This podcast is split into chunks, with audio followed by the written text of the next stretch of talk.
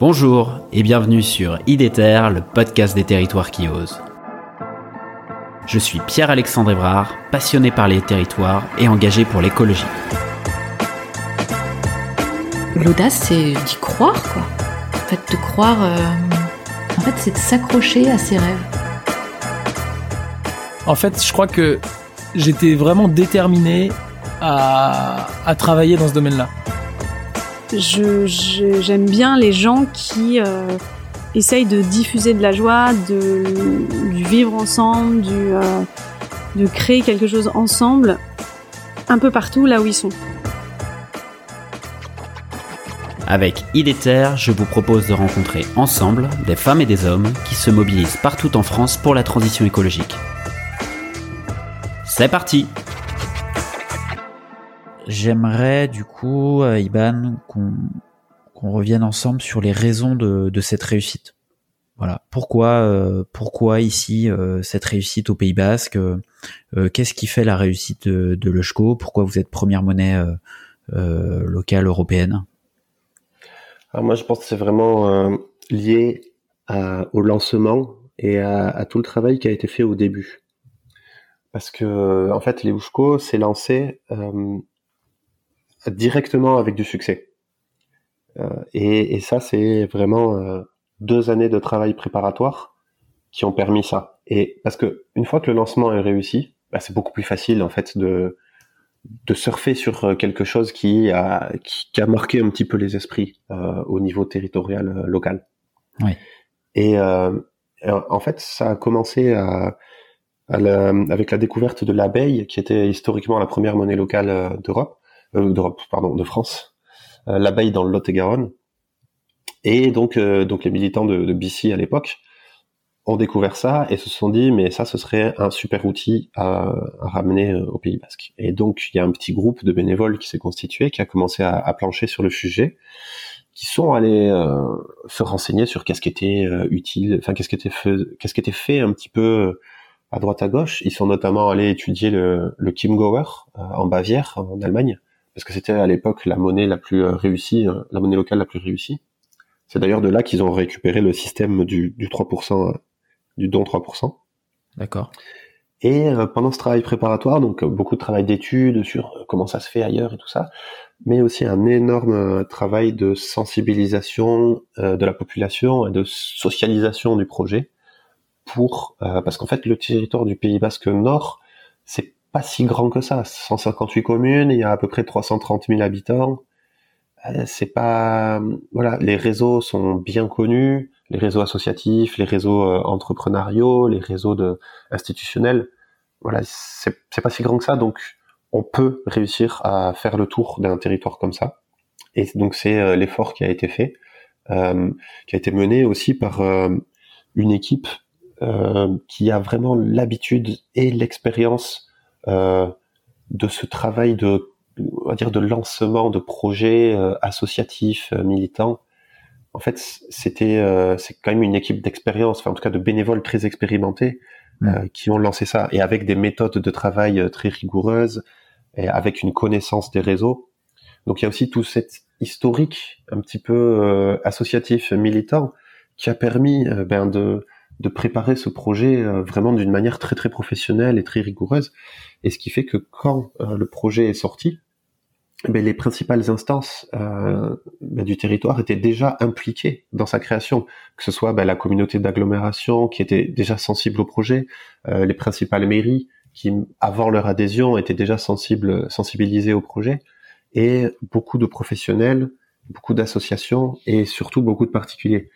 Et, euh, et donc à travers les différentes réunions publiques et tout ça, euh, il y a eu des propositions de- d'adhésion en avance.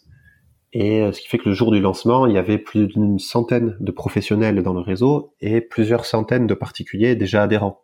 Donc c'était déjà, et c'était une volonté euh, clairement affichée au début, c'était d'avoir une monnaie locale qui soit déjà utilisable concrètement euh, et largement en fait. Parce qu'une centaine de professionnels dès le début, c'est déjà bien.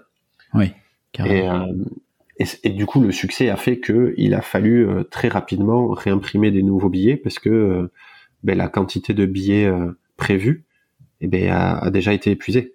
Il y avait euh, 126 000 euh, Eushko imprimés dès le début, qui étaient prévus pour tenir deux ans, et ils sont partis en trois mois. et donc, il y a 350 000 Eushko qui ont dû être réimprimés en, urgence pour porter la masse en circulation pas loin des 500 000. Et euh, donc voilà, il y a eu, y a eu ce, cette, ce lancement très réussi, et notamment aussi avec une campagne de, de une campagne participative sur le choix du nom, où euh, il y a eu euh, toute la population du territoire qui a été invitée à proposer des noms pour cette monnaie locale. Et forcément, ben, ça, ça a été une énorme campagne de com pour dire, ben, regardez, on va lancer une monnaie locale sur le Pays Basque, euh, et si vous voulez, choisissez-en le nom. Donc, génial, génial, ouais. ouais. Et donc ça, ça a fait vraiment que toute la, ben, à travers les différentes réunions de socialisation avec les têtes de réseau, avec les, les, avec tous les réseaux associatifs, etc., plus la campagne de com, bon ben là il y a eu euh, une forte notoriété dès le début à l'échelle du territoire et donc forcément euh, le, projet a été porté par cet élan et, euh, et comme je disais un peu plus tôt la volonté de salarier des gens très rapidement a fait que le porté, le projet porté par cet élan a pu continuer en fait à répondre un petit peu aux, envies et aux attentes et et du coup à et bien en fait à, profiter de, cet effet boule de neige de ben on construit quelque chose sur, quelque chose de, réussi et c'est beaucoup plus facile euh, de partir de là. Après, je dis pas qu'il n'y a pas eu tout a été un, long fleuve tranquille. Hein. Il y a eu des batailles décisives. Euh, je pense notamment au procès qui a été fait par euh, la, la, préfecture des Pyrénées-Atlantiques euh, contre l'utilisation de l'Eushko par la mairie de Bayonne. La mairie de Bayonne qui a adhéré officiellement en 2017 au, projet, a voulu le, donc mettre ça en place pour euh, pouvoir payer euh, les élus, pour pouvoir indemniser les élus et utiliser l'UJCO dans son fonctionnement. Euh, et la préfecture lui est tombée dessus en lui disant non, la, la, la monnaie de l'État français c'est l'euro, on n'a pas le droit d'utiliser les Et il y a eu une suite de, enfin c'était vraiment un feuilleton judiciaire. Et au final, ça s'est résolu avec un accord à l'amiable qui a contenté toutes les parties, euh, où euh, en fait la collectivité ne peut pas utiliser directement les Oushko, elle doit le faire via un mandat d'encaissement et de décaissement. Et donc euh, cette convention-là a été mise en place pour pouvoir permettre le paiement des d'indemnités d'élus à la ville de Bayonne et d'autres utilisations, parce que la ville de Bayonne a notamment des, des piscines municipales où on peut payer en, en et euh, cette convention-là a fait modèle et euh, a été euh, réutilisée par, par exemple, la mairie de Lyon. il me semble qu'à Nantes aussi, ça a été réutilisé. Et à, à, Angoulême aussi. C'est cette convention qui a été, enfin, qui a servi de, modèle un petit peu de base à, la rédaction de, des autres conventions. Donc il y a eu, voilà, il y a eu des, il y a eu des, pas mal de, pas mal de, de, caps à franchir. Euh, notamment la mise en place de l'Eushko numérique, parce qu'au début c'était que du billet, et puis après il a fallu mettre en place l'Eushko numérique.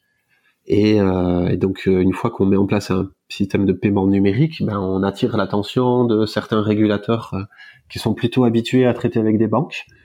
Euh, donc je pense notamment à l'ACPR, l'autorité de contrôle prudentiel et de je sais plus quoi résolution ou quelque chose comme ça.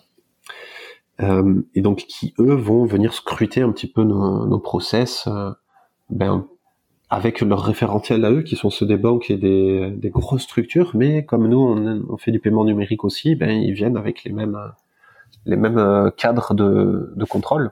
Et donc il y a des voilà beaucoup de démarches de conformité juridique à mettre en place, mais tout simplement pour avoir le, droit d'exister. Et, euh, et d'ailleurs, on vient d'avoir une confirmation de l'obtention de l'exemption d'agrément pour euh, la CPR.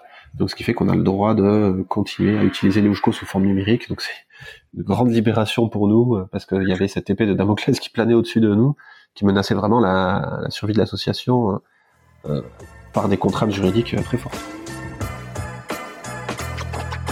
Super. Vous voilà arrivé à la fin de l'épisode. J'espère que celui-ci vous a plu.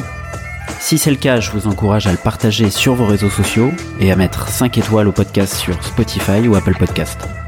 N'hésitez pas non plus à m'écrire ou à me proposer des sujets en m'interpellant directement sur les réseaux LinkedIn, Twitter ou Instagram. À bientôt!